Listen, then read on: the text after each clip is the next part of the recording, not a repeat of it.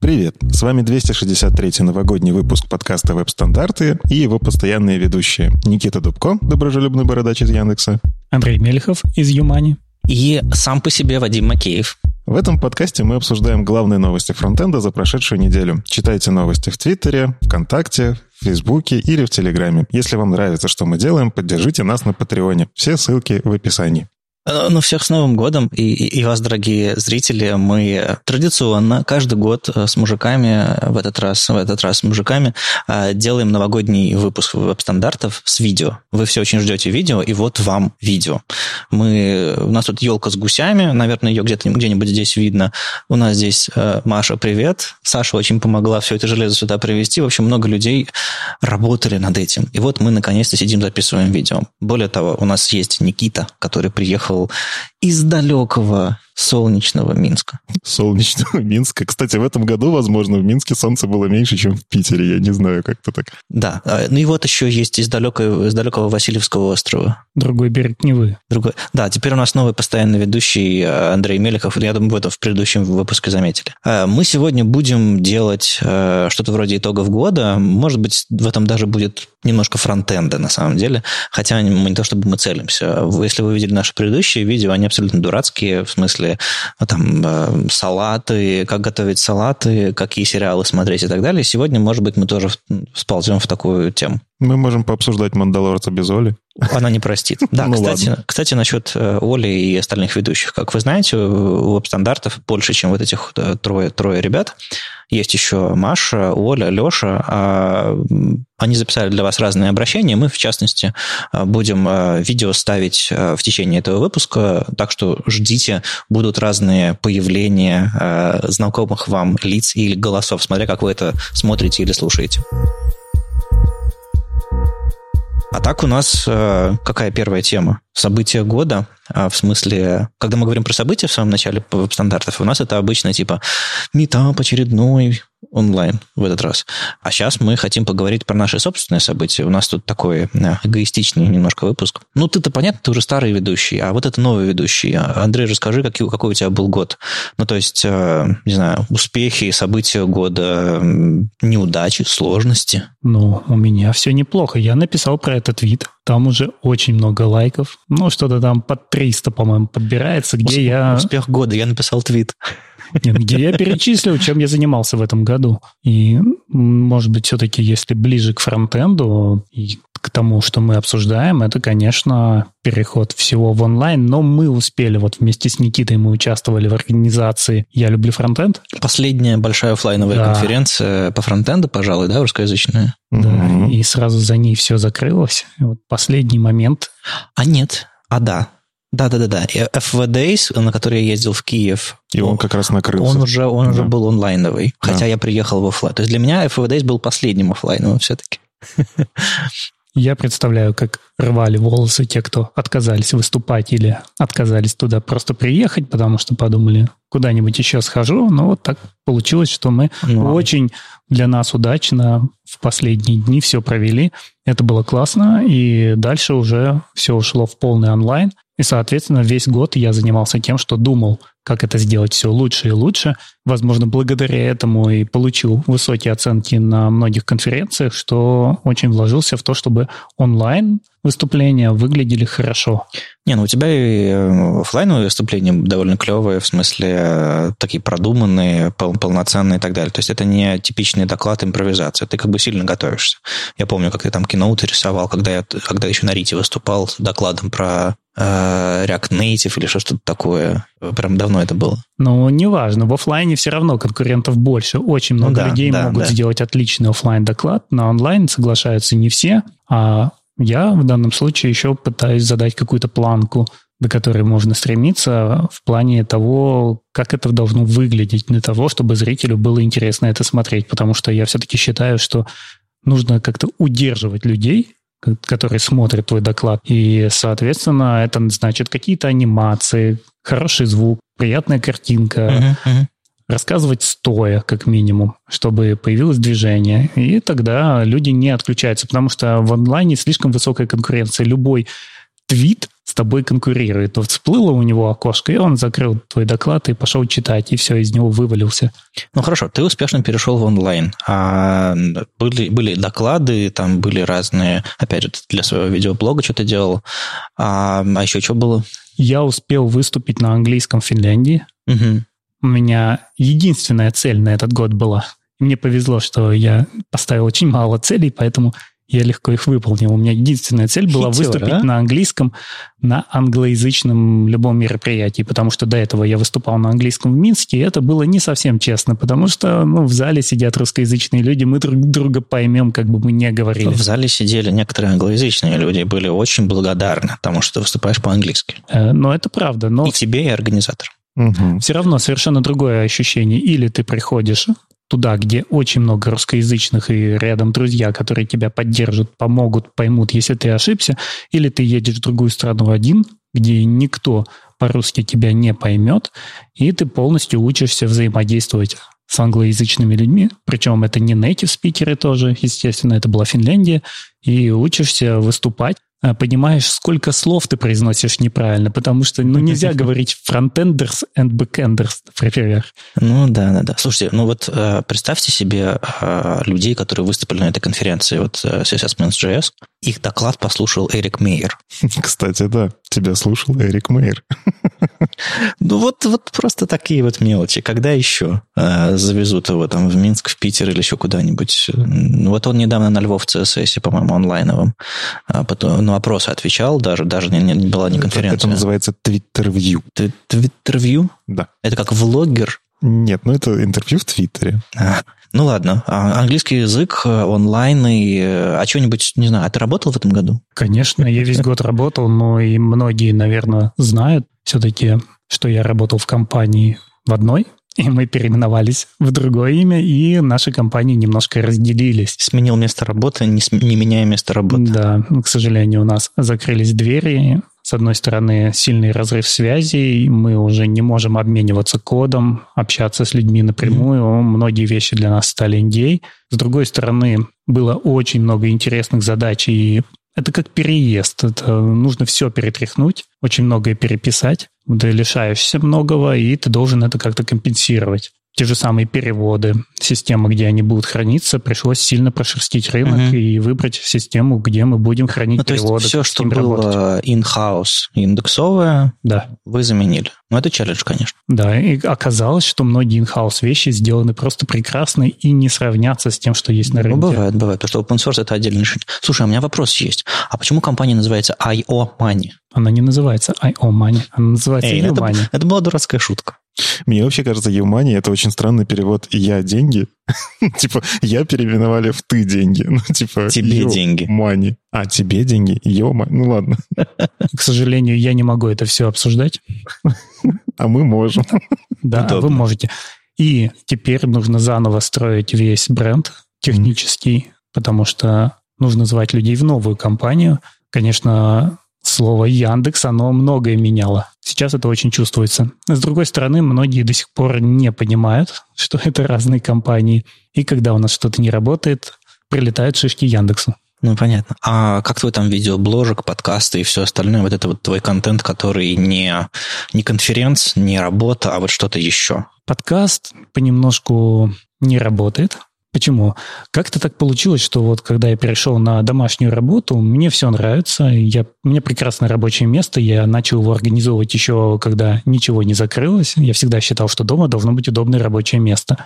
И я не могу с ноутбуком ну, сидеть на диване, поэтому, когда стало не нужно ездить в офис, мне стало хорошо.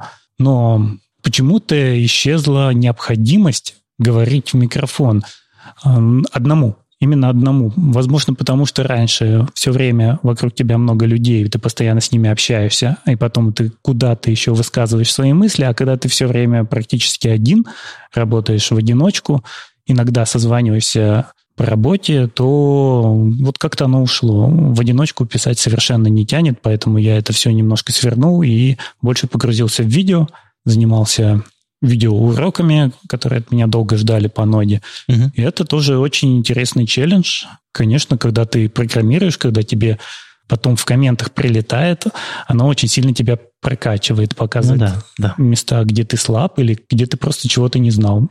Ну или ты просто решаешь задачи, которые на работе не пришлось бы решать, например. Да, это тоже.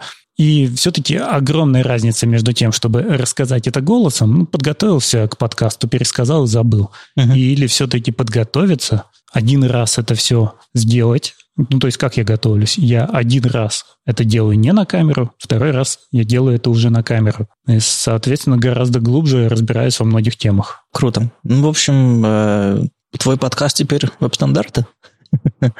А, ну, ты, ты коротко в предыдущем выпуске рассказал о том, что чем, чем ты собираешься заниматься, а можешь, не знаю, там развернуть сейчас или... Ты, ты зачем согласился?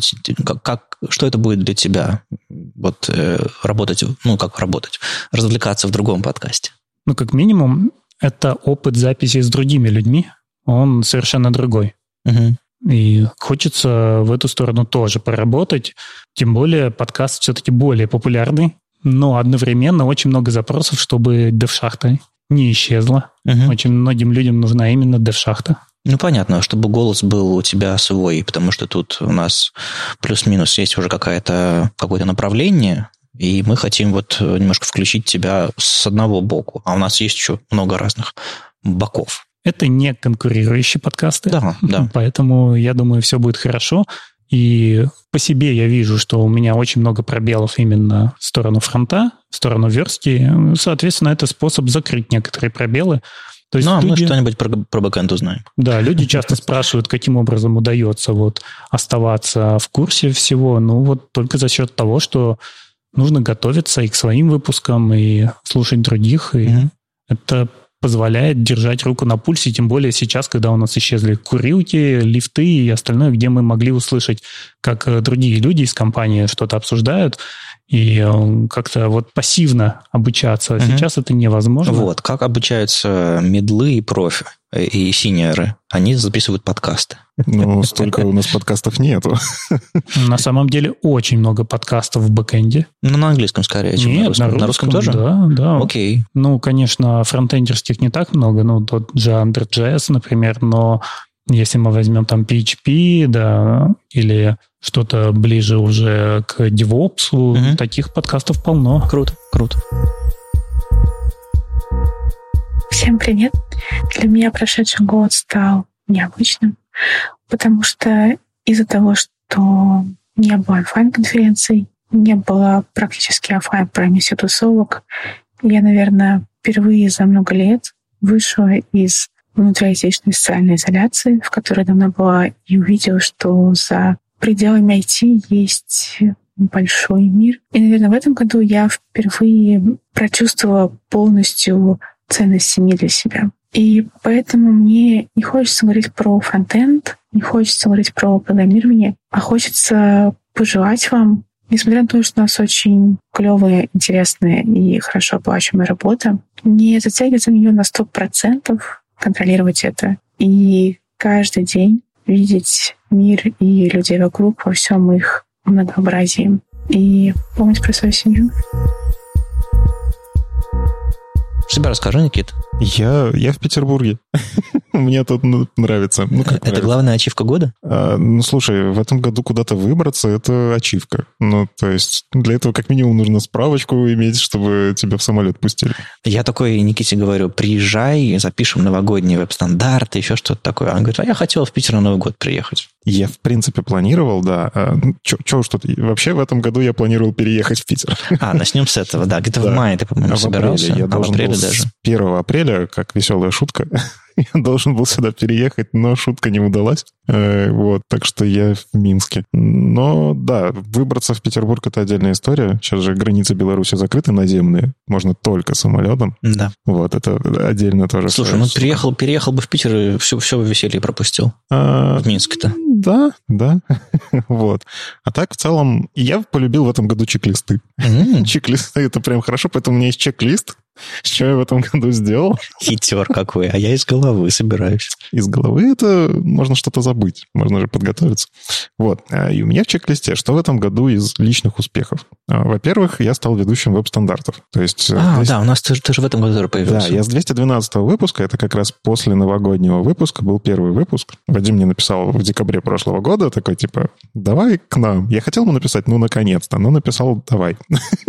Скромно. Ответил так, ну ладно. Ну, ну, ну ладно, да. Не, ну я просто на самом деле, как Вадим кидал намеки до этого очень долго, что он ищет соведущих, вот, и он так вбрасывал, вбрасывал, в итоге взял и позвал, я был рад, да. Ну, круто, круто. И веб-стандарты, конечно, это способ прокачаться, то есть вот как Андрей сказал, что это отличный способ быть в курсе, когда ты знаешь обо всем, что происходит в индустрии, просто потому что, блин, ты новости готовишь для паблика, каждый день ты читаешь там, ну, если три публикации, то ты 4-5 новостей прочитаешь сам, и это все обсуждать, это очень клево. Ну, то есть я, например, теперь знаю про э, эти отдельные свойства для трансформации.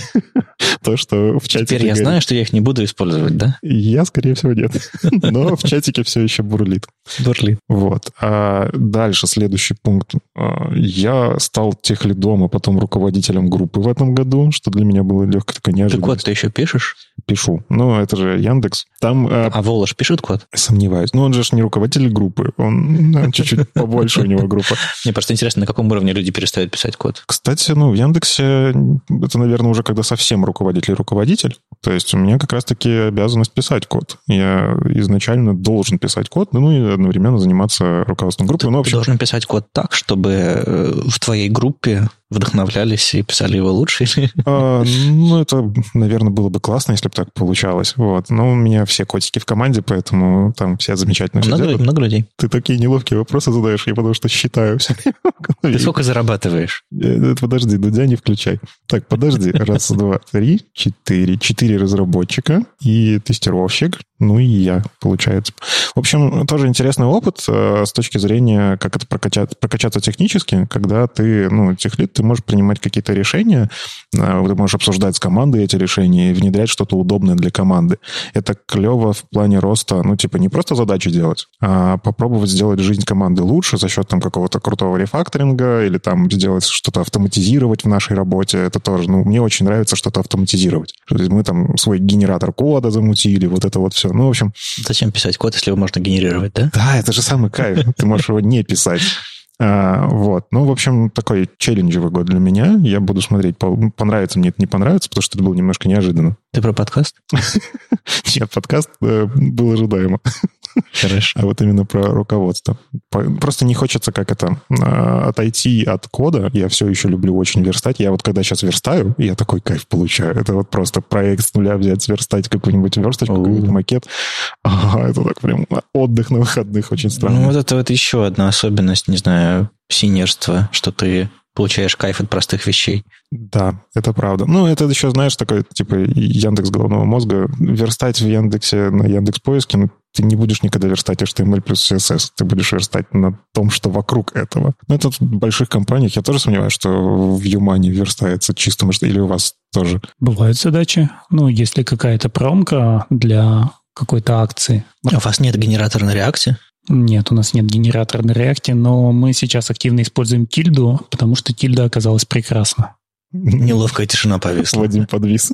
Она оказалась прекрасна для задач маркетинга. Да, в HTML Академии тоже ребята использовали тильду, и там было мне больно. Ну ладно. Ну, то есть, в общем, HTML и CSS вы иногда делаете прям чисто. Да. Завидую. Потому что у нас все обвязано всякими штуками. Ну, в общем, да. Дальше. Я вот в себе выписал, я люблю фронтенд как ачивка, э, потому что мы действительно успели ее сделать. Причем високосный год мы ее сделали 29 февраля. Вот, возможно, это на что-то повлияло. Действительно, мне очень понравилось, как мы сделали эту конференцию. Ну, собственно, тут все, кто здесь э, были ну, на этой да, конференции. Да, я, я, кажется, я там выступил. Да, ты что-то готовил доклад. По-моему, и... ты ругал сайт. Я всегда ругаю сайт. Он причем ругал мою верстку. Мне было так это... Ну, как, ладно, у нас есть генератор, я в этом генераторе пытался что-то сделать, чтобы оно было не генерированное, а вот что-то прям руками, но не все получилось. Ну да ладно. А общем... А вот это вот, чтобы люди понимали, это как во времена ЖЖ, люди пытались себе страницу сделать чуть красивее, вставляя кусочки как-то очень хитро туда вот в тему. Это вот да. примерно тем же занимался Никита. Я умудрился, на самом деле, семантику все-таки там поправить нормально так. Вот. То есть Вадим мог бы гораздо больше сказать, но я, я справился, считаю. Я с годами добрее. А, да? Не, нет. Ну ладно, как скажешь. Вот. Я горжусь, действительно, мы сделали хорошую конференцию, мне очень понравилась именно душевность. То есть э, моя личная задача была сделать так, чтобы получилось хорошо эмоционально. Угу. Потому что качественных конференций технических, это, кажется, много где есть, хотя и это тоже мы смотрели. Но вот именно душевная, тут была конференция одна такая веб-стандарты, но ее вовремя очень закрыли.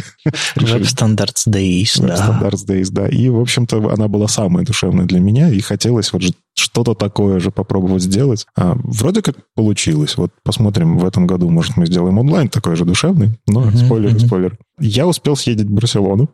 Тоже вот прям... Когда? Когда? А, в феврале. Вот я как раз взял, съездил, и после этого там все позакрывали границы всевозможные. То есть я тоже в последний момент. Причем все было против. Я сейчас боюсь очень льда, потому что я поскользнулся прямо перед этой поездкой, подвернул ногу. Мне врач вообще говорил, вам нужно на больничный. Я такой, в смысле больничный? У меня билеты куплены, нельзя мне на больничный, вы чего? Вот, в итоге я похромал по Барселоне целую неделю, но мне очень понравилось, конечно. Хороший отпуск перед тем, как все закрылось открылась. Меня вытащили на сплав на байдарках. А, спасибо, Саша Шенкевич, который... А там ты что подвернул? А, кстати, там меня укусил клещ, и я теперь знаю, что такое лаймбрелиоз, и еще я потянул себе руку. Звучит как, как фреймворк фронтендерский. Нет. Ну, в общем, я смотрел, я фанат сериала «Доктор Хаус», а? и, в общем, я теперь понимаю частично, когда они эти диагнозы ставят, почему они ставят именно такой диагноз. Вот, еще потянул сильно руку, но это все равно было одно из самых ярких событий этого года, ну, потому что офигенно с байдарками поплавать. Ну, это кайф, короче. Попробуйте, если будет такая возможность. Причем кажется, в эпоху карантина это вообще ничего не мешает. Наоборот, ну да, выбраться на природу. Только если в одной байдарке друг на друга не дышать, не знаю. Я все-таки э, участвовал в э, ивентах, и у меня пять докладов в этом году есть. То есть я, я все-таки отношусь к онлайн-ивентам нормально. Мне даже, наоборот, интересен вот этот челлендж, э, когда ты не видишь публику, но попытаться ее почувствовать хотя бы через э, комментарии. Ну, то есть я там обкладываюсь чатиками всякими, uh-huh. смотрю, как идет реакция. Ну и даже если не вижу, наверное, все-таки опыт офлайн конференций он помогает приблизительно понимать, как на что реагируют. Но это все равно челлендж. То есть ты не видишь реальную реакцию, и тебе нужно сделать заранее чуть лучше доклад вообще, чем ты бы, наверное, сделал в офлайне, потому что тебе нужно выложиться чуть больше. Но ну, мы вот перед, перед записью, маленький спойлер, много обсуждали это все, пока студию строили. И очень разное отношение у всех к, к онлайн-конференциям. То есть Андрей смог, он нашел э, способ сделать формат под себя. Никита тоже вот что-то придумал.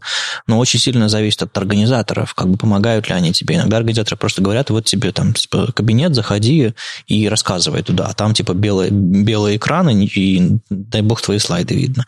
И ты сидишь в комнате, такая муха пролетает, и слышно тебя, не слышно, никто не знает. Типа прочитал доклад, э, нажал кнопку, Возможно, тебя услышали, возможно, кому-то понравилось, возможно, кто-то, возможно, кто-то смотрел, ты даже не знаешь, сколько человек тебя смотрит. Ну, это можно посмотреть.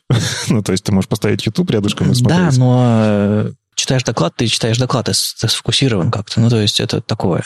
А вот тут вопрос про фокус, на самом деле. Я понял, что онлайн хорош тем, что ты можешь подготовиться чуть лучше, но за счет этого не фокусироваться прям очень сильно. То есть это что-то такое полустримерское, ты более живой получаешься. Мне вот как раз кажется, что проблема многих это вот в попытке все контролировать. Я хочу, чтобы у меня все прошло идеально, поэтому мне нужно знать, слышат ли меня, видят ли меня хорошо и так далее. Но в целом, если довериться, просто довериться той стороне, ну, ребята делают свою работу. Слушай, ну это представь, что ты говоришь, а сам себя не слышишь. Ну и ладно. Или идешь и не видишь, куда ты идешь. То есть ты знаешь, что, что, что безопасно, закрыл глаза, ты знаешь, что там мягкие стены и ровная дорога, но, но, ну, ну, короче, это просто это физиологическая, психологическая вещь, понимать, э, если ты кому-то что-то расскажешь, что тебя слушают. Ну, да, есть такой нюанс, но в целом мне понравился такой челлендж, то есть э, а, были отзывы разные, но в целом положительные, uh-huh. то есть, кажется, вроде справился с задачей, и, блин, мне нравится готовить доклады, я не хочу этого лишаться, потому что доклады — это возможность разбираться в классных темах. Ну, вы оба сконвертировались, короче, в онлайн, я как-то нет, а, но я потом расскажу, да. Ну, у тебя другой формат. Ты... У тебя, на самом деле, было много докладов, просто они у тебя на Ютубе лежат, и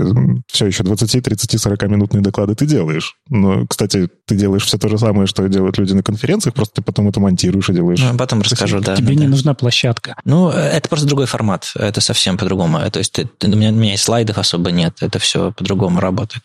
Ну, ладно. Что еще в чек-листе есть? А, Тут VC написал. Ну, вот среди личных успехов э, переводы на веб-стандартах я попробовал делать. Ага. А, и Парочку, по-моему, сделал, Да-да-да. А мне переводы понравилось делать.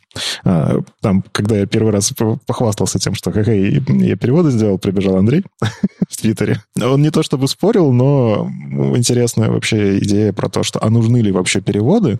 Ну, интересно от Андрея было это читать как человека, который очень много переводов делал в свое время. Ну, то есть угу. ну, я вырос на переводах Андрея. начиналось как переводное медиа такое. Да, так, такой способ бесплатно получить хороший контент. Ага. Ну, просто тот случай, когда человек, который очень много переводил, приходит тебе в комментарий к твоему переводу и говорит, да переводы это бесполезно. Ты такой, что? Что? Я не так сказал. Ну, давай, как ты сказал? Я сказал, что имеет смысл переводить либо контент для начинающих, которые действительно, чтобы им въехать в профессию, ну, тяжело еще и разбираться, и одновременно на английском читать либо очень сложный контент, который нужно очень хорошо понимать и здесь э, язык тоже является сильным заградительной частью, потому что многие термины даже становятся непонятны.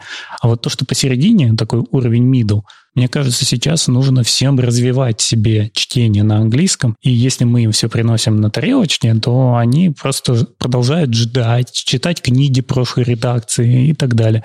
И закрывают себя от хорошего контента. Просто смотри, когда у человека есть... Э, если он знает что-то, он решит задачу лучше. А если ты ему говоришь, не-не-не-не-не, не ищи для себя знания, в удобном тебе формате. Выучи английский, научись читать, найди статью на английском языке, и тогда получи знания, необходимые для того, чтобы выполнять свою работу. А тут статья лежит рядом с тобой. Ты просто хочешь ее прочитать, быстренько проглядеть глазами, хватить, схватить информацию и внедрить в работу. Или просто, э, ну вот, допустим, на веб-стандартах мы много переводим, э, и там авторские статьи тоже бывали про доступность. Эта информация на русском языке нет. На английском ее, ну, ну, не читают люди. Э, это, это, это просто дополнительный, дополнительная сложность. Даже если ты хорошо знаешь английский язык, все равно прочитать текст на английском языке сложнее. Художественную литературу я, допустим, на английском не читаю. Хотя у меня уровень английского, ну, вроде бы нормальный. А, потому что э, я привык получать удовольствие от художественной литературы, а, а когда я напряженно читаю текст со словарем, у меня не получается того же самого режима. То же самое с текстами. Ты посмотришь и подумаешь, ну, господи, очередная статья про доступность. На английском языке тем более. А, а на русском такой, хоп-хоп-хоп, проглотил, про, про, посмотрел по диагонали, примеры кода посмотрел. Кем бы ты ни был, junior, middle, senior, ты с большей вероятностью эту информацию получишь. А я про это тоже писал, что третий я просто забыл сразу сказать, да, писал? что третий вариант – это когда ты видишь информацию, которую ты хочешь донести любой ценой, чтобы люди ее узнали. Ну, на самом деле, я, с, как это, немножечко потроллить просто так про Андрея сказал, потому что я в целом с Андреем согласен. Английский нужен а, в работе, и это прям лучше действительно читать в оригинале, потому что, например, когда ты переводишь статью, ты понимаешь, что некоторые вещи, они не переводимы от слова совсем, потому что, ну, вот я, например, статью, опять же, про доступность э, Мануэля Матузовича переводил, и он очень красиво языком играет, там прям такие вещи выкручивает, и ты такой, блин, в русском языке нету аналога. И ты, ты знаешь, почти, знаешь, почти всегда есть аналоги, просто э, искусство перевода — это искусство. Ну, да, я все-таки новичок и вообще не профессионал, а, но да, это в целом интересно, кстати, вот такие аналоги поподбирать, и я полностью согласен с Андреем, что если хочется донести что-то и хочешь более расширить аудиторию вот этой статьи, то перевод — это отличный способ. То есть я увидел статью, от которой прям, вау, мне прям очень зашло. А подожди, а зачем ты начал переводить для себя-то? Ты захотел сделать хорошо сообществу или какую-то свою задачу решил? Я понял, что у меня три вещи, на самом деле, вот тоже. Первая вещь — это я действительно хочу поделиться материалом. Я понимаю, что даже в моем окружении есть люди, которые, к сожалению, английский, ну, никак. То есть это люди, которым, ну, они для себя решили, что им английский не нужен, хотя они айтишники. И они нормально работают. Представляете, можно так. Ну, да, до какого-то, до какого-то момента, наверное, да. Ну, есть же русскоязычные компании, в которых, в принципе, принципе, не нужен английский. Ну, возможно, с документацией там будут сложности, но в целом это возможно. Ну, то есть не надо ограничиваться на том, что раз я знаю английский, значит, он всем нужен. Вот. А второй пункт. Я в целом хочу свой английский повышать, и способ uh-huh. вот, переводить что-то, находить такие вот э, нюансы в языке, они удобны. В переводах ты берешь вот прям, и ты переводишь, ты работаешь с текстом. Ты в него глубоко погружаешься. Очень. Да, ты некоторые идиомы начинаешь понимать. Э, это в целом прикольная сама штука. Ну и третье, у меня просто давно было желание перевести что-то. Uh-huh. Ну, просто хотелка. Хотелось сделать что-то такое, и я сделал все. С компанией это может работать, если в компании внутри свой собственный мирок, и все они сами для себя пишут. Uh-huh. Но если мы работаем с любым open source, то огромный пласт информации — это issue и pull реквесты Да, и обсуждение да. того, что будет в следующих версиях, оно тебя может просто сильно спасти, ты можешь повлиять заранее. И разбор разных проблем, и здесь только английский, здесь никакой перевод тебя не спасет. Причем э, не просто английский документации, это нужно общаться с людьми да. высших. Ну, это вы говорите как люди, которые думают о проекте уже так с опытом. А вот представьте маленькие вполне себе студии, которые все, что делают, клепают сайты на технологии, где HTML, CSS. Там... Слушай, ну нельзя всю жизнь работать в маленькой студии. Это правда, и это способ развиваться. Но в целом у нас во фронтенде очень много новичков. Не, ну смотри, можно, можно. Я имею в виду, что если хочется чего-то, то тебе придется э, на некоторые усилия пойти, чтобы пойти дальше. Я верю, что переводы — это как раз способ э, людей двинуть в сторону, чтобы они пошли дальше. Ну, то есть, если вообще нет ничего на твоем языке, как ты научишься этому? Ну, то есть, ну, тебе да, нужно да. и английский выучить, и фронтенд как-то разбираться. Многих это, кстати, может даже развернуть и остановить. Многие, многие документации, многие статьи переводятся с огромным запозданием, а некоторые вообще не переводятся. И ты просто ограничиваешь свой, свой скоп, э, скоп. Ну, вот смотрите, куда я попал со своим английским языком. Ну, вот это, как мы уже тоже до записи обсудили, одна из самых популярных, один из самых популярных анонсов, который мы делали в паблике, это был перевод э, достаточно старый, но обновленный статьи на CSS Tricks про Доку- Документация. Да, такая чит-шит, вот опять же, да, да, английское да. слово, да. Ну, то есть шпаргалка. Шпаргалка. Да. Да. Шпаргалка, как пользоваться флексами, она стала дико популярной, куча репостов, куча лайков, то есть людям это нужно было, этот перевод. Хотя в оригинале, на английском, она уже очень много лет существует, и я уже даже забыл, когда и пользовался. То есть это нужно. Новичков много, их меньше не становится, их с каждым годом, кажется, становится все больше. Uh-huh, uh-huh. И переводы — это способ их ну, они начинают разбираться в, на русском языке в этом во всем, и постепенно английский прокачивают у себя тоже, и лучше понимают уже там документацию, читают и так далее. Ну, это вот, я, я для себя это так вижу. Можно призвать новичков переводить для других новичков, и тем самым поднимать свой вот, уровень. Знаете, в чем проблема? В том, что э, когда люди не умеют переводить, или, не знаю, у них языка особо нет, даже русского языка, они иногда переносят переводы, и ты, как вот редактор какого-то медиа или какого-то там издания, вот как веб-стандарты, например, ты понимаешь, что тебе проще перевести заново качество текста низкое, языка низкое, перевода низкое. Поэтому говорить, эй, новички, переводите тексты, ну, фиг знает. Приходишь, даже, даже на Хабре люди видят плохие переводы и говорят плохо, а уж тем более вот мы стараемся какой-то планку держать, потому что у нас после всех переводов не проходит редактуру потом. Ты читаешь, понимаешь, что смысл потерян, фраза укорочена, еще что-то такое. Фактическая ошибка из-за перевода случилась. И тут как бы призвать всех переводить я бы не, я бы не стал. Если у вас есть какой-то бэкграунд там написания работы с текстами, даже на русском языке, уже можно. Если просто вы писали раньше код, ну, такое. Давай про свои успехи расскажи. А нет, а я лучше, лучше Ольку поставлю. Она, а, она к нам ну, прислала свои итоги года и вообще, и, и сейчас расскажет. Давайте послушаем. Привет, это традиционный новогодний выпуск подкаста «Веб-стандарты». Его постоянная ведущая Оля Алексашенко, верстальщица руками из «Экзанта». Ну что сказать, как говорится, это был тяжелый год. Впрочем, как гуманитарий и литературный редактор, я могу позволить себе воспользоваться правильными словами и сказать, что этот год был полный а, мы многое очень потеряли. Мы потеряли свободу передвижения, мы потеряли свободу общения, а, мы очень долго сидели в заперти, мы тревожились. А, однако мы работали, кто-то и работал, и учился, и, в общем, чего-то мы определенно достигли, даже в этот стрёмный 2020 год. Если говорить о моих личных э, итогах, они своеобразные. Я провела уже почти полтора года во Флоренции, э, три семестра. учеба в университете, а у меня позади два сданных экзамена. Но летом, после того, как я их сдала, а, я поняла, что все-таки я не вывожу. Учеба очень-очень сложная, к сожалению. А совмещать ее с full-time работой малореально. Так что я решила бросить университет и пока временно вернуться в Россию, потом подумать уже о каких-то других способах иммиграции. Вот. Ну, к тому же, честно говоря, этот ковидный год мы все сидели в заперти, а, мы никак не социализировались, а, все это очень утомительно. Не происходит интеграции в новую страну. В общем, тяжело. Это был плохой, плохой момент для иммиграции. Вот мой кот, пожалуй, согласен, он орет на фоне. Что сказать э, про IT, ради которого мы тут все собрались? Я занималась э, все тем же, все там же, тем же проектом, в той же команде. Подучила Vue, про который рассказывала в прошлом новогоднем выпуске еще больше. Все еще он мне нравится, все еще я ему рада. Я в прошлом году, значит, выражала желание, э, пожелание себе завершить э, рефакторинг, который я начала, пока не понадобился, значит, коду новый рефакторинг рефакторинга. Ну, на 70% я его завершила, но рефакторинг рефакторинга уже все равно нужен. Что ж, так бывает. Еще в этом году случилось прекрасное событие. Мы избавились от E11, от поддержки E11. И в связи с тем, что нам нужно было делать оптимизацию, мы перешли а, на использование Custom Properties CSS. И это было очень хорошо, очень прекрасно. Вместе с этим, с отказом а, от IE, я получила в свое распоряжение гриды как инструмент, э, который я могу использовать всегда и везде.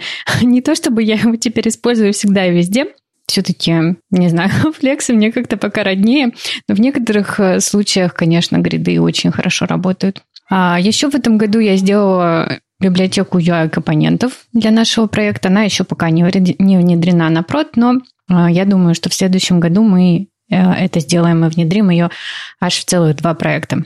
Вот, какие-то такие итоги. Честно говоря, э, по итогам э, глобальным, мне даже нечего сказать. Я мало участвовала в подкасте в этом году, потому что у меня была очень высокая учебная нагрузка. Но я надеюсь, что вы для себя найдете в этом году тоже какие-то прекрасные моменты, которые вас э, порадовали и которые вам помогут в работе. Что я хочу вам пожелать? Этот год особенный. Он на самом деле очень многое открыл нам, наверное, в нас самих. И в первую очередь он открыл, что у нас помимо работы на самом деле есть очень много всяких разных потребностей, а, всяких а, разных желаний. Так вот, в новом году помимо того, чтобы вся эта ужасная срань, простите меня, закончилась, я желаю вам прислушиваться к себе чаще, а делать э, то, что вы хотите делать, и не делать то, что вы не хотите делать. Это очень важно для, для нашего ментального здоровья. И заведите себе хобби, не знаю, посмотрите сериалы. Прекрасный, кстати, сериал в этом году я смотрела. Называется The Boys. Не знаю, как он э, на русский переведен, но это сериал про э, супергероев э, с очаровательной деконструкцией этого супергеройского мифа. Вот, если вы его еще не видели, обязательно посмотрите. А также посмотрите сериал «Мандалорец», если вы любите «Звездные войны», так же, как их люблю я. Вот у меня, кстати, тут даже R2 значит, на цепочечке мне подарили. Короче, ребята, отдыхайте и слушайте себя. Если у вас есть какие-то э, назрели ментальные проблемы за этот год, вот у меня, например, назрели, сходите к психологу. Это правда помогает, это хорошо, это не стыдно, и все уже так делают. Вот, такие вот мои вам пожелания и советы. Ну и, конечно же, ковид, уходи, просто уходи уже, хватит. С Новым годом, ребята, с наступающим или уже с наступившим, смотря как Вадик смонтирует это видео. А я вас всех люблю и до встречи в следующем году. Чао. The Boys — это пацаны на русском. Пацаны. Окей. Я хотел добавить, мы ведь тоже отказались от E11, тоже перешли на Custom Properties и гриды во все поля. Ну, я помню, что э, когда у нас тут была Юля, э, ранее известная как Музафарова, она теперь, она тоже рассказывала про лендинг, который делали там без учета E11, а теперь, видимо, по всему проекту. Да, да, мы везде гасим уже не тестированный E11, он ну, как-то в него деградирует. Никита? Я завидую, сижу. У нас E11 мы не можем оторвать. Ну, не расстраивайся. В общем, э, как вы узнали, теперь Оля, возможно, вернется к нам а, в Россию. А, уж не знаю куда. Ну, надеюсь, в Питер поближе. А моя очередь про себя рассказать. Я в этом году много чего сделал, но я помню, что я страшно радовался в начале года от нескольких вещей. Я съездил первый раз в жизни в Грузию, посмотрел на горы близко, а, научился кататься на сноуборде, ну, плюс-минус. То у меня теперь есть все, все оборудование, обвес есть. Вот недавно ездил уже в этом сезоне, а, повалялся в снегу немножко. Я это называю кататься на сноуборде. А, меня пустили в Украину. В прошлом году меня не пустили на fwdays. В этом году я доехал, когда никто не приехал почти кроме меня. Там, там Хуэй была, э, Иван там был, я, еще кто-то. Ну, в общем, несколько докладчиков все-таки приехали в офлайн. А, и я уезжал буквально за день до закрытия границ. Было довольно весело. Это, это было в марте, по-моему, где-то в середине марта. Вот, то есть я немножко офлайн зацепил, опять же, я люблю фронтенд, тоже, тоже, был, тоже был классным офлайновым experience ом, и все. Вот я вернулся из Киева, все закончилось. И знаете, я в этом году окончательно переехал в ремоут, в смысле, что что раньше, допустим, я работал в HTML Академии, как э, ходил все время в офис и изредка бывал дома. А в этом году э, офисы не сразу начали закрываться, на самом деле. И, ну, я с самого начала практически там перевез свои вещи из офиса домой и потихонечку начал строить все вокруг. Там поменял стол, поставил, ну, что там стоящий, э, двигающийся стол Standing desk, господи, как это по-русски называется? Стоячий стол. Для работы стоя. Стол для работы стоя у меня теперь. Он побольше, пошире, поглубже, массивнее. И стул я свой вернул, любимый э, из офиса. В общем, ну, собрал все вместе, и э, полноценно работаю из дома э, в течение всего года, и мне, в принципе, нравится. Кстати, не знаю, какой, какие у вас ощущения от работы из дома сейчас? Я, по-моему, свои ощущения уже сказал, что у меня тоже дома всегда было рабочее место. Еще со времен школы я научился, что у меня должно быть рабочее место, mm-hmm. и во всех квартирах у меня всегда было рабочее место. И поэтому меня очень порадовало прежде всего то, что исчезло лишних два часа на дорогу туда-обратно, которые уходили. Что же исчезли? Появились. Да, да, да, появились два часа, которые можно потратить на что-то другое. Я вот все лето утром активно катался на велосипеде, то есть сделаю хороший кружок, потом заеду за завтраком а, и домой. Э, общение с коллегами? Zoom. Ну, то есть хватает. В целом, да, была боязнь, что начнут распадаться команды, но у нас в целом команда такая интровертная, никто не хочет ни накатить тимбилдинги, ага, и ага. ничего не ухудшается. Более того, можно сказать, что с одной стороны меньше стало отвлекающих вещей, когда к тебе неожиданно подходит к столу человек и говорит, можно тебя отвлечь? Ну ты же меня уже отвлек. А с другой стороны, появились такие быстрые созвоны, когда что-то надо выяснить. Тебе не надо искать переговорку, ты просто ну, да, позвонил, да, да. быстро выяснил, отключился, и многие вещи стали работать быстрее, и многих людей я, наоборот, узнал. Я их раньше не видел, а теперь я чаще с ними пересекаюсь вот за счет того, что какие-то горизонтальные новые связи появились. Вот у меня тоже получилось в итоге, что э, процессу работы мою, моему это все помогло. То есть у нас появились вот с моим э, коллегой, а, автором из HTML Академии Николаем Шабалиным, у нас появились ежедневные созвоны в полдень. А когда мы работали в офисе, мы приходили в разное время, потом находили, не находили переговорку для того, чтобы синхронизироваться, и такие друг другу. Ну, ты работаешь над этим? Ну, да, примерно над этим а я над этим. Ну да, хорошо. А так с утра мы полчаса минимум обсуждаем, что сегодня, что завтра, что получилось, что не получилось. И это реально организовало нам время гораздо лучше. Ну, у нас в офисе э, в Академии была всегда, был, был голод насчет переговорок. Постоянно как-то, там постоянные open space, и переговорок не так много.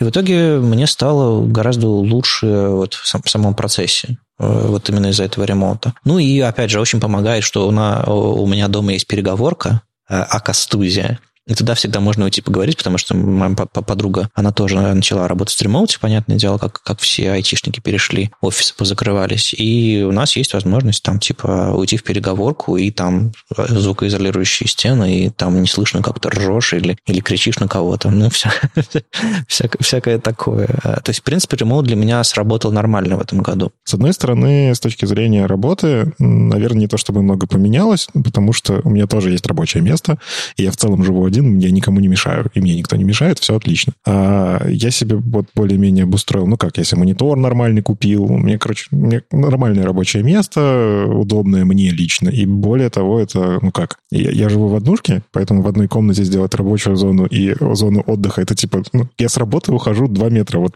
прохожу, я уже не на работе. Но оказалось, что это работает. Ну, то есть, если ты просто приходишь, садишься за стул, рабочий стул, ты уже в офисе, ты работаешь.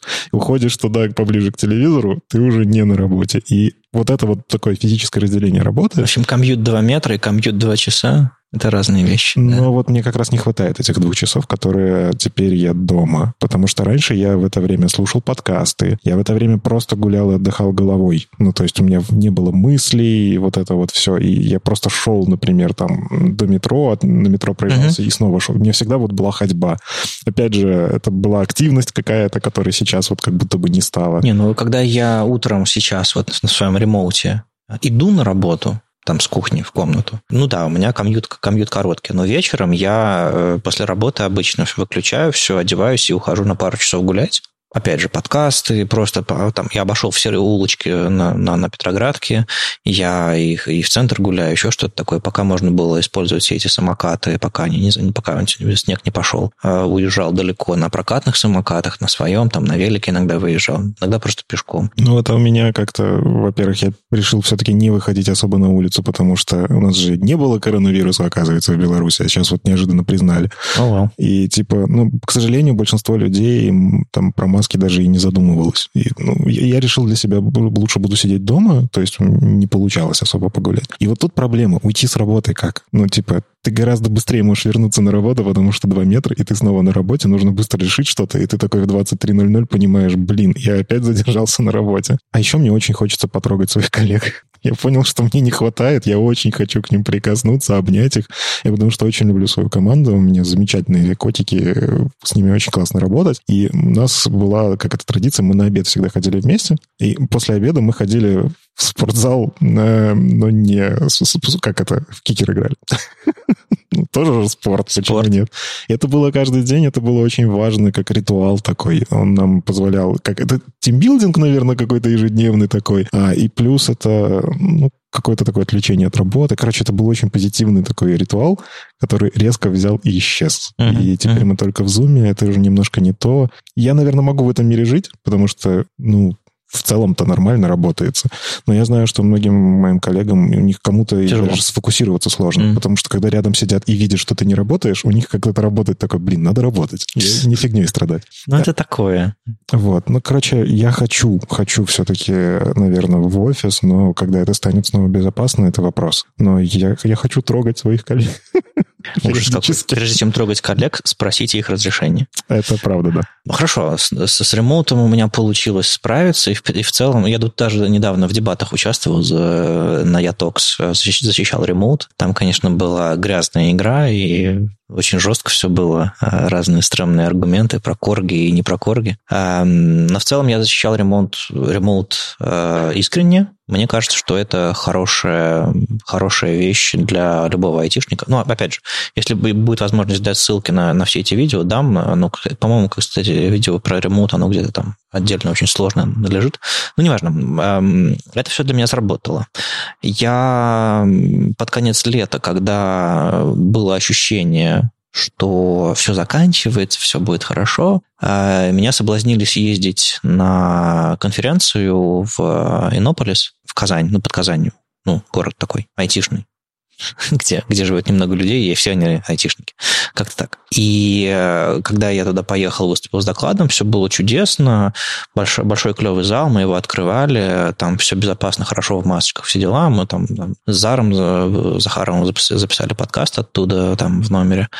И на обратном пути, судя по всему, я подхватил тот самый ковид а, и переболел месяц, где-то месяца полтора все это длилось с, разным, с разной степенью тяжести и так далее. И в целом ну, мне сейчас проще, потому что как бы я переболел, я чуть меньше боюсь, но это было тяжело и неприятно. А, слава богу, до больницы дело не доходило, просто сидел, сидел дома. Это к чему? Это к тому, что внимательно относитесь. Э, проблема не ушла, и э, будьте, будьте, умнее, будьте умнее, чем я в этом смысле, например. Это все, это все тяжелее, чем кажется. Это не, это не грипп, это, это фигня посложнее. А, вот, такой у меня был эпизод в этом году. Что еще было в этом году? А, опять же, в Академии мы тоже отказались от ИЕ в начале года, отказались от фотошопа, перешли на фигму, гриды во все поля. Ну, короче, вообще, вообще отлично. И это было очень круто. И обновили программу в некоторых местах, и программу продолжим обновлять. И, собственно, в этом году у меня был такой пик моего авторства в Академии. Э, у меня появилась наконец-то команда, появились люди, с которыми как бы мы делаем общее дело, потому что до этого я какие-то э, индивидуальные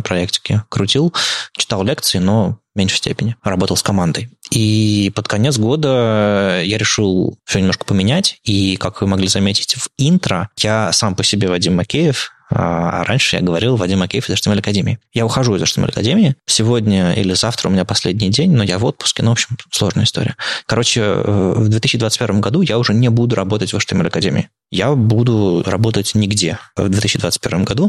То есть у меня есть какие-то проектики, есть какие-то всякие там делишки, которые будут, не знаю, класть мне хлеб с маслом на стол, но оно все такое подвижное, более, более аморфное. О каких-то вещах я расскажу попозже, о каких-то вы, может быть, сами увидите, сами увидите, я буду еще о чем-то рассказывать пораньше. Но вот в целом такая ситуация. Я становлюсь как бы таким вот свободным человеком, который работает над своими проектами, над open source, над сообществом, над конференциями, и что у меня там еще будет в руках. Это касается Академии, а, full time в Академии. Но в январе стартует очередная профессия в Академии, там верстка первого уровня, верстка второго уровня и так далее, и так далее. И я еще буду читать лекции там. То есть в январе, там, 21 января я читаю первую лекцию, и дальше, дальше, дальше, дальше. Я еще буду заглядывать в Академию, я буду таким внешним автором, можно сказать. И так что все, кто планировал увидеть, как, как я читаю лекции на, на верстке первого-второго уровня, вы по-прежнему меня увидите, все будет хорошо. Мы продолжаем сотрудничать с Академией, просто я перестаю быть сотрудником фулл-таймом, э, я становлюсь внешним автором. Ну, вот такие вот у меня перемены под конец года. Это будет ровно 4 года, как я работал в Академии. И мой первый э, фриланс-опыт за много-много-много-много-много лет. А, я буду нигде не работать, а, но мне кажется, это будет, это будет интересно. Это как фриланс, это же не ругательство, все нормально. Нет, это даже не фриланс. То есть нет такого, что типа, ребята, я жду ваших заказов, пожалуйста, пишите мне, я буду выполнять все, что вы хотите. Нет, на самом деле я сейчас не ищу работу, а, я сейчас не ищу какие-то там заказы, еще что-то подобное.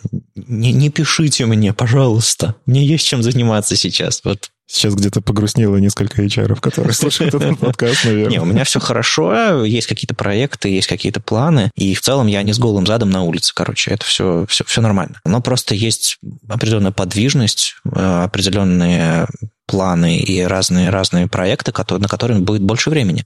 Это, мне кажется, хорошо. Там на личный видеоблог, на какие-то проекты веб-стандартов, может быть, там конференцию веб-стандарта онлайн сделаем, что-нибудь такое. Ну, вот такой у меня год, насыщенный. Э, я в этом году как раз активнее вернулся на YouTube, и я вот этим тоже буду гораздо больше заниматься в следующем году. То есть это не обещание, это просто, ну, у меня больше времени, мне будет больше, мне будет тут э, интереснее заниматься этим, этим больше шире. Ну вот, Такие вот у меня планы на следующий год. Побыть в новой роли человека, который э, нигде не работает, но много работает. А какой видосик у тебя в твоем влоге? Это все-таки же влог, получается, да? Нет, да? Нет? Я просто называю это блогом на Ютубе. Ну ладно, хорошо. В твоем блоге на Ютубе какой видосик за 2020 год самый популярный? Про CodeSpaces, GitHub CodeSpaces, где я на обложке с iPad и люди могли, наверное, на Ютубе подумать, что я буду про новый iPad рассказывать что-нибудь, и поэтому этого видео какое-то адское количество просмотров, ну, для моего блога. То есть, там, не знаю, он за месяц получил там 30 тысяч просмотров, что-то типа того, и прям рос вот так вот какая-то абсолютная клюшка у меня там была по графикам. И много подписчиков пришло оттуда, и там даже какие-то немножко, немножко денег капнуло с какой-то там этой рекламы. А, в общем, прикольно. Но это было, это было единственное видео, которое прям вот так вот полетело вверх. Остальные, ну, типа, хорошо, нормально, стабильно люди смотрят там по, по, по 7-8 по тысяч там в течение месяца. Это как когда я сделал видео про Дина, На, там на тоже. хайпе. Да, да, да. А, еще не было русскоязычных видео, и я выложил это а, прямо к клюшке. А, кстати, да, еще у многих не было и до сих пор нет доступа до GitHub Codespaces. Мне просто прислали письмо с, с бета-доступом. Причем, ну, не, далеко не сразу. Как только письмо пришло, я попробовал, подумал, огонь, и снял видео. То есть э, это еще и такая эксклюзивная вещь, потому что не у многих есть. Ну, не эксклюзивная, но, по крайней мере, такая нишевая. Ну, и опять же, покодить на iPad. Вот мы тут сидим, все трое с айпадами. Это же, ну, это гораздо лучше, там, чем Mac, чем PC, в смысле операционной системы. Она, не знаю, дольше работает, удобнее, там еще что-то такое, ну, во многих смыслах. Если бы там запускалась, не знаю, там условная нода и все ваши разработчики инструменты, вот именно как железка, было бы круто? Нет. Я все-таки, я, я жду новых маков на M1 или M2, что там будет. Вот, надо купить MacBook и записать видео, как разработка на M1, что работает, что не работает. Получу свою очередную клюшку. Я вот тоже твой видос про CodeSpaces тогда смотрел, потому что было интересно, как это. Мне это не дали бета-доступа ага. до сих пор. А, и, в общем, да, я понимаю, что мне как раз-таки интересно, куда движется вот это вот все, а, куда движется разработка по факту удаленная. Это же, ну, зачем тебе сильное устройство? Ну, ты можешь взять планшет и на планшете разрабатывать. Да нет, да, даже, даже не в этом дело. Дело скорее в том, что а, окружение то есть да, да, даже если у тебя будет сильное устройство, чтобы там все эти IDE, JetBrains смогли запускаться нормально, но нужно все-таки немножко для IDE мощности, то другое дело. Окружение постоянно разное, постоянно всякие требования есть, э, типа поставь себе там, не знаю, какую-нибудь базу данных, поставь себе еще что-то такое, или докер подними, или еще что-то подними, скачай, установи, а у тебя, не знаю, архитектура процессора не та, или еще что-нибудь такое, и типа, а это не заводится, или сборки под твою ось, или под твое железо нет, или, ну, а тут у тебя вот эталонная штука из облака, именно та самая, которая раскатается в другом облаке, когда это все будет на проде.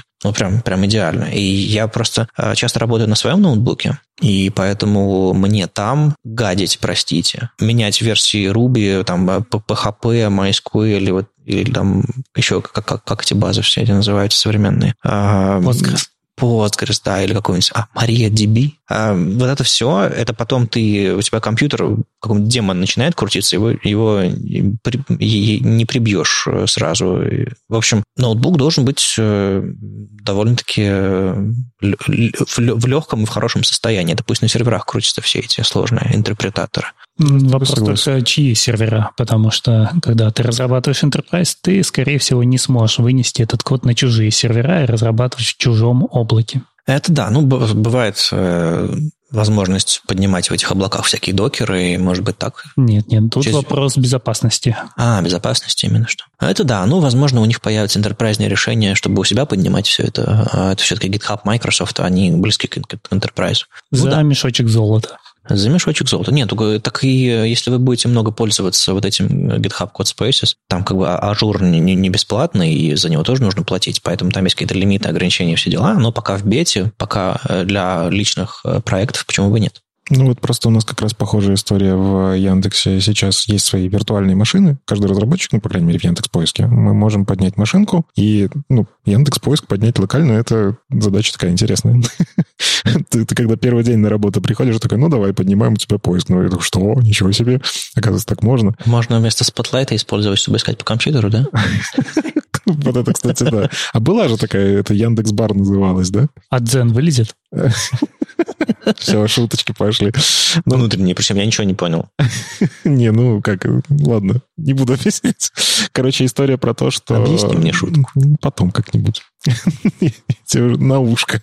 Короче, э, история про то, что ты можешь взять и развернуть окружение под достаточно сложный проект, в котором на самом деле много зависимостей, потому что, ну, потому что. И эти зависимости, в том числе, как вот Андрей правильно сказал, их нельзя наружу чтобы они торчали. А вот эти вот виртуалки внутри компании, если компания себе это может понять, это действительно оказалось удобно. Угу. Есть, конечно, нюансы. Ты там синхронизировать IDE и удаленные, то есть по SSH, вот это вот все. Ой, нет, ну его только, только не, не редактирование файлов по SSH. Вот, в этом... Ну, там на самом деле тоже можно, костыли придумать можно, но вот это недостаток. Но в целом, а, например, VS Code по удаленке, он работает не так, чтобы плохо. Это то, к чему я вот себя приучаю сейчас, и мне начинает это нравиться. Нет, так ведь у VS Code, по-моему, такая схема, что все-таки локально какие-то есть копии, он сохраняет и синхронизирует. То есть это не, не то, чтобы ты прям, прям на сервере, чтобы сохранить, ждешь пока вот... В этом и кайф. Я не да, обращаю да. на это внимания. Это да, самое да, важное. Да, то есть да. я просто работаю, да, в каких-то случаях, когда мне нужно поиск по файлам, вот это вот все, там приходится идти по SSH и искать ручками. Это, mm-hmm. ну, как бы ты к этому привыкаешь тоже постепенно. Но э, вот CodeSpaces, это, кажется, очень правильный шаг в эту сторону. Э, и в целом, ну, из-за того, что там, не знаю, фронтендеров становится много-много-много, в будущем там с телефона программировать, не знаю, это, конечно, сейчас в голове вообще не укладывается. Я бы не смог продакшн код с телефона писать, но, наверное, в будущем когда-нибудь это будет вполне себе обычная Нет, я редактировал файлы в мастере, которые после комита... С телефона редактировал файлы в мастере, которые после комита попадали на прод. Сайт веб-стандарта. Что-нибудь задеплоил, вышел из дома такой, а там такой... И все взломалось. И такой в метро отредактировал, сохранил, закоммитил, ох, задеплоилось. GitHub Actions, все дела. Ну, знаете, когда я программировать учился еще в школе, у нас был один большой мейнфрейм, это типа искры, но не искра. Я не помню точное название, но очень Это похоже название на компьютера да. такого большого, мейнфрейм. Да. А все остальные сидели на легких терминалах, ну, то, то есть те самые тонкие клиенты, только uh-huh, это там uh-huh. год там 94-й. То есть все уже было. Да, и все нам загружалось на тонкий клиент с основного мейнфрейма, и мы работали вот на этих тонких клиентах. Какая физическая толщина была этого тонкого клиента? Ну, очень большая. Но меньше, чем мейнфрейма. Да, мейнфрейм стоял в отдельной комнате, которую охраняли люди с оружием. Да, было, было время. А, хорошо, давайте мы, наверное, послушаем еще одного чувачка. А у нас еще есть Леша Симоненко, которого давно не было в этом подкасте, но он нам кое-что записал. Чувачка. Чего? И у меня просто рядом слова не стоят. Алексей Симоненко и чувачок. Человечище. Алексей. Привет, это я, Леша Симоненко из Академии. Вместо итогов года хочется зарядить вас положительными эмоциями. Сейчас мы все учимся жить и работать на удаленке, и это, конечно, вызывает у нас стресс, злобу, апатию, ну, какие-то довольно плохие негативные чувства, и в этом нет ведь ничего хорошего. А на мой взгляд, в такой момент мы должны действовать совсем иначе. Мы должны объединиться, помогать друг другу заботиться друг о друге, нести, в конце концов, добро и теплоту. И все эти войны в Твиттере, э, доказывание как кому-то какой-то правды со злобой, агрессией, это не нужно, на мой взгляд. Ну, точнее, знаете, можно отложить ненадолго свои мечи и щиты и просто поддержать друг друга. На мой взгляд, наша с вами работа сейчас как никогда важна, потому что мы создаем сервисы и продукты, которые улучшают повседневную жизнь, изменяют в чем-то повседневную жизнь,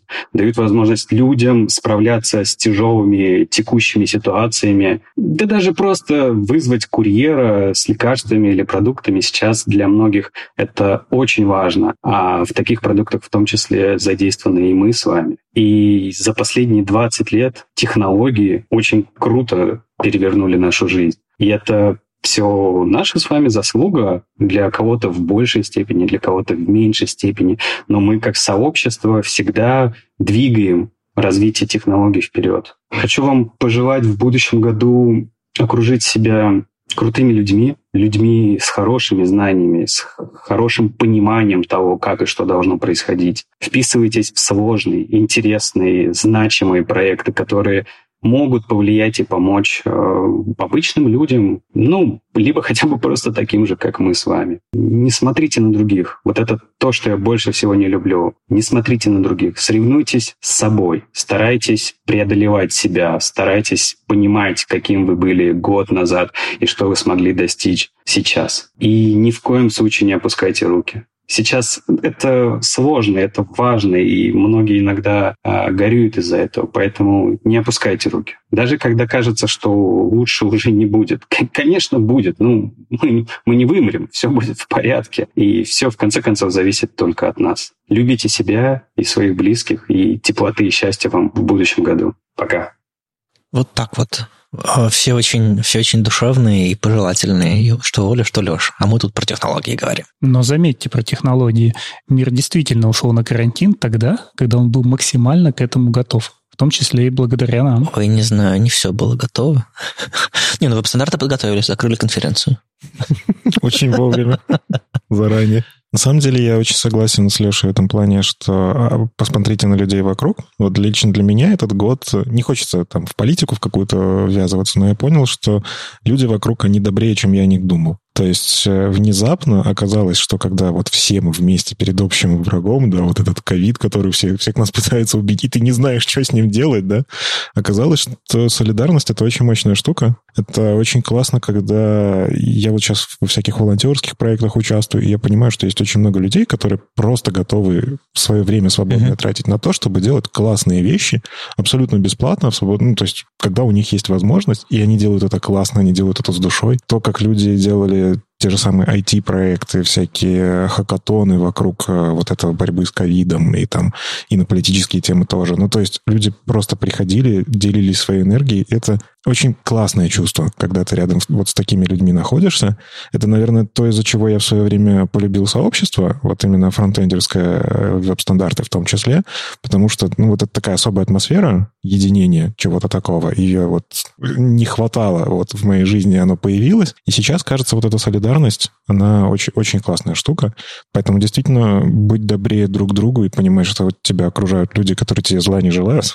На самом деле все мы более-менее ну, как-то мы, мы друг другу добра скорее желаем. Вот. И если вот эту мысль себе в голову посадить, что ну, никто вокруг тебя, на самом деле, тебе зла, наверное, все-таки не желает, как-то проще становится жить. И вот 2020 год, конец 2020 года для меня прошел гораздо проще с этой мыслью.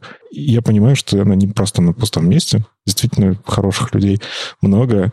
Короче, Сентименты, сентименты. Но я вас всех люблю. Знаешь, я в юности путешествовал автостопом. Это тоже очень помогло понять, что действительно хороших людей очень много, и вы часто говорите совершенно даже разным языком на разные темы, они вас интересуют, но оказывается, что даже в другой совершенно прослойке общества, с которой ты не пересекаешься в обычной жизни, такие же хорошие люди. Про это стоит помнить. А давайте попробуем как-то все это закруглить и э, тоже как ребята, как э, Леша, как Оля, пожелать кому-то что-то, например, как справиться со, со, со сложностями вот этого года в следующем году, потому что вряд ли что-то прям принципиально изменится в ближайшие месяцы. Как развиваться, чем интересоваться, где фокусироваться. Ну, вот какие-то общие мысли. Андрей, что скажешь? Я уже писал в Твиттере. Мой способ... Ой, читайте мой Твиттер, ну господи. Да. А мой способ не строить планов, чтобы не расстраиваться из-за того, что они сорвались. Но в то же время всегда строить, стоит смотреть на то, какие возможности у нас есть. Позвали куда-то выступить? Выступи. Ничего страшного нет. Не получится доклад. Все понимают, что всем сложно делать доклады в онлайне. Ничего страшного, если он прозвучит не так, как ты это планировал. Угу. Поэтому Просто смотрите на те возможности, которые вокруг вас есть, не сидите дома. Не работайте 10 часов вместо 8, потому что у вас появилось 2 лишних часа. Пойдите гулять. Это очень важно прерываться. И вот это мне очень сильно помогло в этом году, что я летом, особенно пока было солнце, я обязательно с утра гулял. И после работы, как я не сижу до 11, я в 7-8 8 вечера я обязательно встаю и иду гулять. У меня вот есть часы, где мне надо закрыть колечко, и его обязательно стараюсь закрыть. Поэтому гуляйте. Отличный совет. Я как человек, который много в этом году гулял. Весь август, сентябрь. Да, да, да. Это, кстати, тоже очень эмоциональное событие. И вот как раз про эмоции научитесь слушать себя. Вот, наверное, то, что мне в 2020 году помогло. Э, во-первых, вот я как с Олей соглашусь, э, психологи — это классно. это не стыдно вообще ни разу. Э, я ходил к психологу, и мне очень прям понравилось разобраться в себе. И это то, что, наверное, вот сейчас, когда мы больше, наверное, наедине с собой времени проводим, это очень-очень важный навык научиться слушать себя, услышать, когда тебе некомфортно, слышать, когда ты хочешь что-то делать, ну, бери и делай. Uh-huh. Но тогда проще и с планами, на самом деле. Я как раз-таки человек, который очень любит планировать.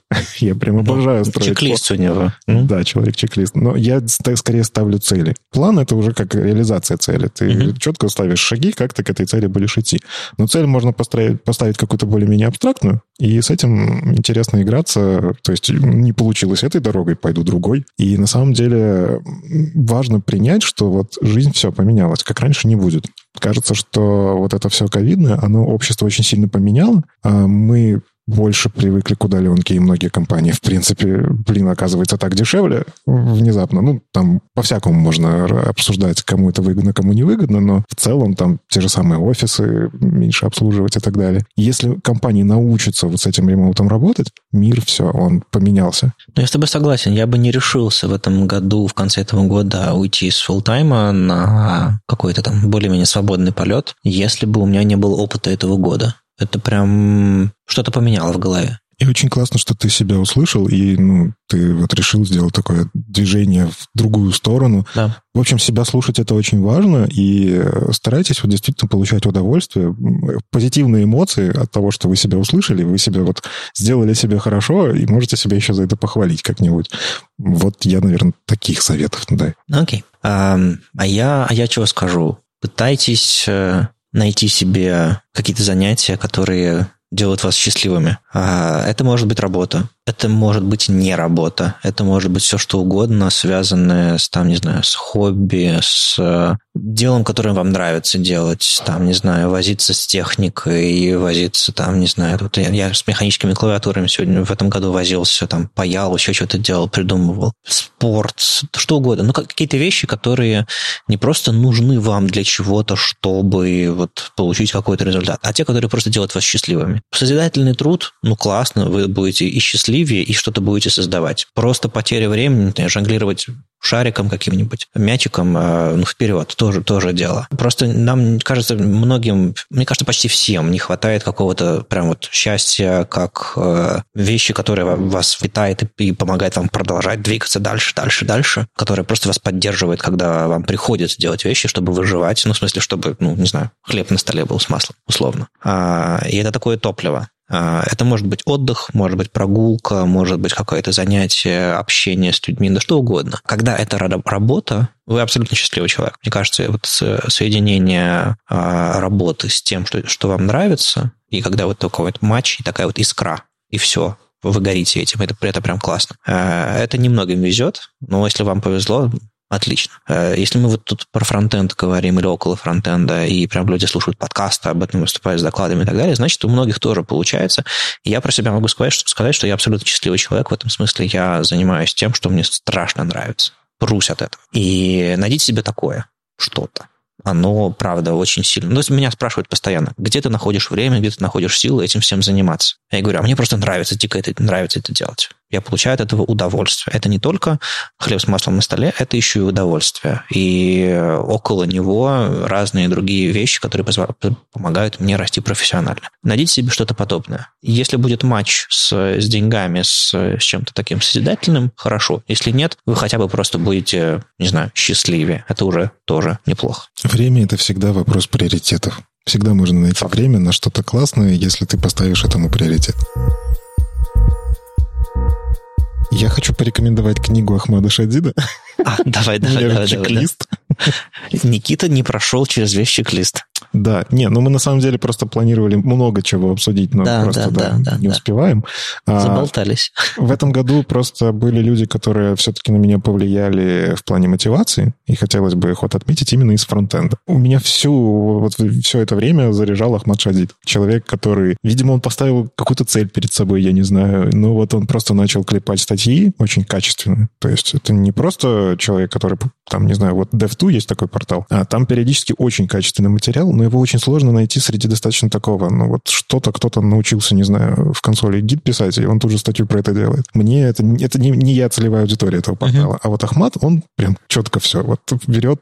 Мне нравится его подход, он на мой немножко подход похож. Я как тему для докладов выбираю, я беру что-то, в чем хочу разобраться. И начинаю копать в эту сторону. Вот знаешь, вот ты об этом сейчас сказал, я вдруг понял, что действительно вы похожи своей вот этой э, глубиной погружения в тему. Не знаю, твой доклад про ссылку. У меня уже есть доклад про картинку. Про твои предыдущие доклады, но тоже на какие-то темы, и там как бы в конце доклада хочется, хочется прям поставить точку и сказать, ну все, об этом все сказано. По крайней мере, не знаю, в этом году точно. Э, и у Ахмада, у Ахмада похожие подходы. Опять же, визуальная составляющая и такая авторская составляющая тоже хорошая. Вот было очень близко до того, что он делает. И это человек, который э, рискнул сделать книгу про CSS.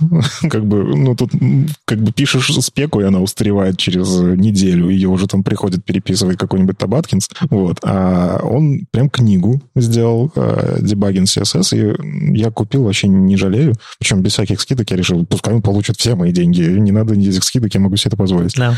Очень качественный материал. Это вот в свое время меня э, в это все погрузила книга Леверу «Секреты CSS». С этого, наверное, началась вот эта моя болезнь версткой. Mm-hmm. Можно такое делать. И если вы новичок, попробуйте начать с э, книги Ахмада Шадида, если у вас английский хорошо заходит. А, я бы ему посоветовал все-таки попробовать там через издательство на русский как-то это перевести, потому что может зайти. Вот. И Юля Мяцин. Вот человек, который меня удивил под конец года, потому что Юля как-то на конференции говорила, что все, уже больше не будет делать такие крутые демки, и так, ну как, ну, ну ты же... Дел... И она в конце года выдала просто 3D вот эту вот штуку. Монумент Вали. Да, и, короче, Юля, не останавливайся. Пожалуйста, хотя бы раз в год такое выдавай, потому что это такой заряд. Ты думаешь, ну, блин, ну уже человек, наверное, показал все, что можно сделать на CSS-анимациях. И она такая, нет, у меня есть еще, знаете ли, планы, я могу вас удивить. А, Сложно соскочить с такого. Вот. А какие вот персоны на вас повлияли в этом? Сложно сказать. Но в этом году мы, мы с Брюсом Лоусоном снова, снова начали много общаться. А, он немножко погрузил меня в, в, в сообщество, которое у него есть. А, там Брайан Кардл и еще несколько, несколько человек. Там его какие-то британские ребята, его какие-то друзья из Штатов. И вот у меня появилась маленькая тусовочка англоязычная. Мы периодически созваниваемся. И вот эти вот, ну, то есть Брайан Кардел и там Брюс Лоусон в этом году прям, прям много всего хорошего, интересного. Мне рассказали, научили меня чему-то. И просто, ну вот F-Word подкаст тоже в этом году стартовал. И просто общение регулярное с очень умными людьми, которые, не знаю, контрибьютят в браузеры, пишут спики и все остальное. Это было безум, безумно сильно, безумно круто. Вот это вот мои, пожалуй, люди, которые на меня повлияли. Я в этом году открыл для себя довольно много разных авторов, и очень многие из них выпускают свои книги на том же LearnPub. Я купил очень много книг по предзаказу, читаю их в сыром виде. Uh-huh из авторов. Возможно, Халил Стемлер, это developer advocate в Apollo, если я не ошибаюсь. Вот он пишет очень интересные статьи про архитектуру с точки зрения фронтенда, потому что такого рода контента практически нет. Возможно, это одна из причин, почему у меня статья так хорошо зашла на Хабре, я тоже рассказывал про архитектуру. Вот, это автор, который я в этом году открыл, он пытается все дописать книгу Solid Book, я ее читаю, она вот пока такая кусочная. Очень много авторов это джависты, я, наверное, не буду их перечислять. Вот там как-то в среде очень много этого всего уже давно происходит, и поэтому они пишут книги. И что меня удивило в этом году, что в сообществах, фронтенд-сообществах часто уже говорят, ну, TypeScript или Java ну, Spring подойдет. В общем-то, какая разница? И народ очень сильно в эту сторону разворачивается, и совсем не так, как это было раньше. То есть э, какая-то глубина вот такая тоже появилась. Возможно, мы, да, начинаем сваливаться в бэкэнд, но я вижу, что люди читают такую литературу, и, я, как уже только что сказал, им становится даже все равно, написано это на Java uh-huh. или написано это на TypeScript. Это практически одинаково. Мы можем читать и тот, и тот код с легкостью. Вот. И, наверное, я еще хотел сказать персональное спасибо моему подписчику Максим Юрлов, если я правильно читаю его фамилию. Он мне прислал две книги в этом году. Он случайно заказал на Амазоне, прислали лишние. Вот он мне их отправил. Он мне кидал очень много ссылок. Вот я, наверное, одну ссылку скину. Это рассылка рассылка про архитектуру еженедельная. Автор Лука Мизалира, наверное, так это читается. Dear Architects. Э, ну, дорогие архитекторы, вот, и там рассылка по архитектуре, очень хорошая еженедельная рассылка, ее тоже постоянно читаю. Ну, ссылки у нас будут. Я забыл, забыл, забыл. Зак Лезерман еще хочу добавить. Крутой. И, и Эл Эвенси. Вот открытие года, прям для меня это вот этот э, фреймворк. Он, он до 2020 появился, да. но в этом году статические сайты, по-моему, это вообще вот вместе с инициативой Web Vitals, оно вот так классно соединилось. Ну вот сейчас все гугловские новые вещи, они запускаются на Eleven.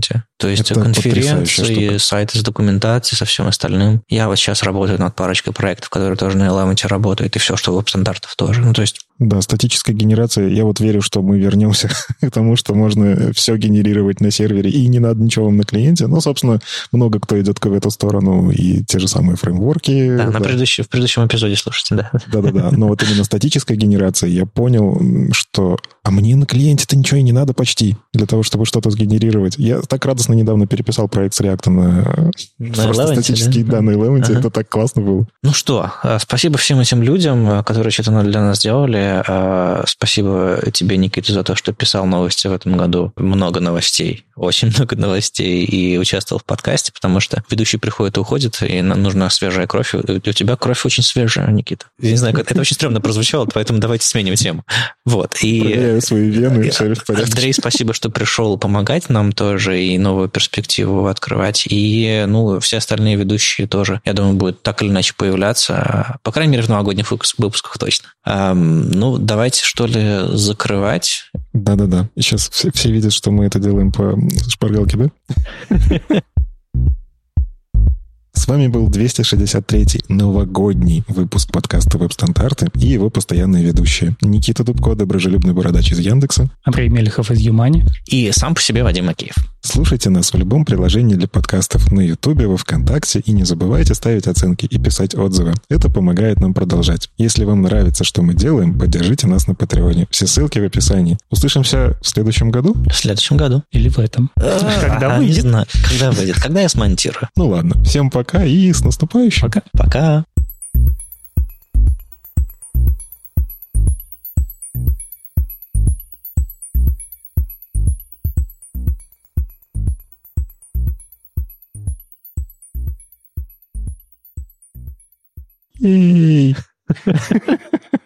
Зачем ты ударил микрофон? Нечаянно. Просто мы старательно весь выпуск говорили, что в этом, в этом году уже, с расчетом, что это выйдет. Это тут сказал, услышимся в следующем году. Да ладно, Вадим а, Нет, Вадим не спонсирует. Я все время... Он просто вырезает все самое сочное. Например, э, фраза «веб это не DVD» так и не попала. Ты слишком настойчиво ее говорил. Я троллил тебя. Ты хулиганил.